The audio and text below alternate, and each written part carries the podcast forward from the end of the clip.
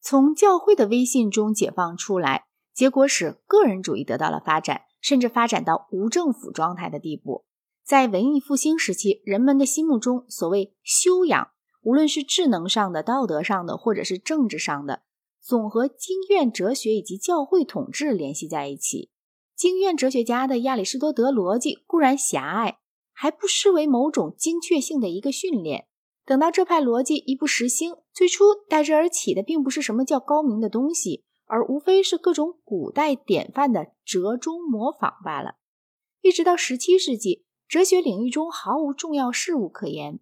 十五世纪的意大利在道德上和政治上的混乱无主，实在是骇人听闻，因此产生了马基雅夫利的学说。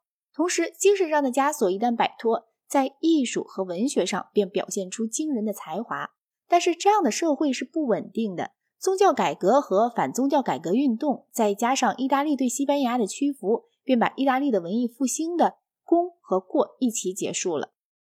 当这个运动传播到阿尔卑斯山以北的时候，就不再带有这种混乱的性质了。不过，近代哲学大部分却保留下来个人主义和主观的倾向，这在笛卡尔身上是很显著的。他根据。自身存在的确实性建立了全部知识，又承认清晰和判然是真理的判断标准。这种倾向就斯宾诺莎讲不算突出，但是通过莱布尼茨的无窗单子再度露面。洛克的气质是彻底的客观气质，他也不由自主地陷入这样一个主观论调：认识就在乎观念的相符和不符。这是他很讨厌的一种见解，所以他甘冒严重的自相矛盾，躲开了他。贝克莱在废弃物质以后，只是仗着使用神的概念，才脱离了完全主观主义。这做法后来大多数哲学家一向认为是与理不合的。到休谟，经验主义哲学登峰造极，成了一种谁也无法反驳、谁也无法相信的怀疑主义。康德和菲希特论学说是主观的，就论气质也是主观的。黑格尔借斯宾诺莎的影响拯救了自己。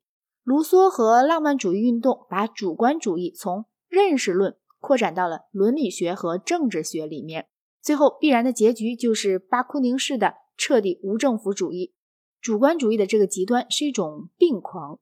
在这同时，科学作为技术来说，又使一般专务实际的人渐渐滋长起来一种见解，和理论哲学家当中见得到的任何见解都完全不同。技术给了人一种能力感，感觉人类远不像在从前的时代那样任凭环境摆布了。但是，技术给予的能力是社会性能力，不是个人的能力。一个平常人乘船遇险，飘落在荒岛，假如是在十七世纪，他会比现在能够多有所作为。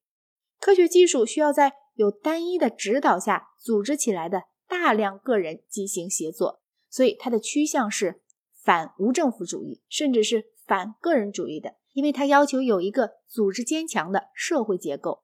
科学技术不像宗教，它在道德上是中立的，它保证人类能够做出奇迹，但是并不告诉人该做出什么奇迹。在这点上，它就不够圆满。实际上，科学技术用于什么目的，主要在于偶然的机会。在科学技术必然要造成的各个庞大组织中。居领导地位的那些人，在某种限度内能够随心所欲地左右科学技术的方向，权力欲于是得到了空前未有的发 triển 出路。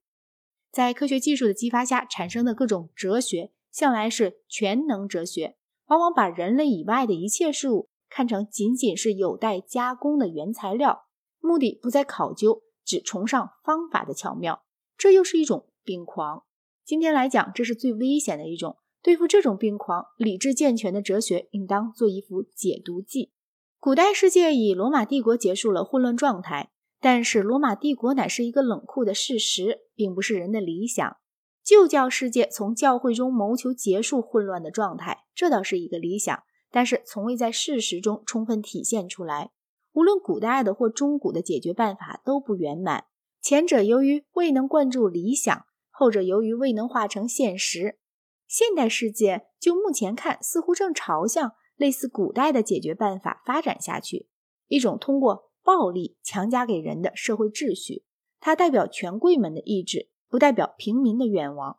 美满而持久的社会秩序这个问题，只有把罗马帝国的巩固和圣奥古斯丁的神国的理想精神结合起来，才能得到解决。为做到这一点，便需要有一种新的哲学。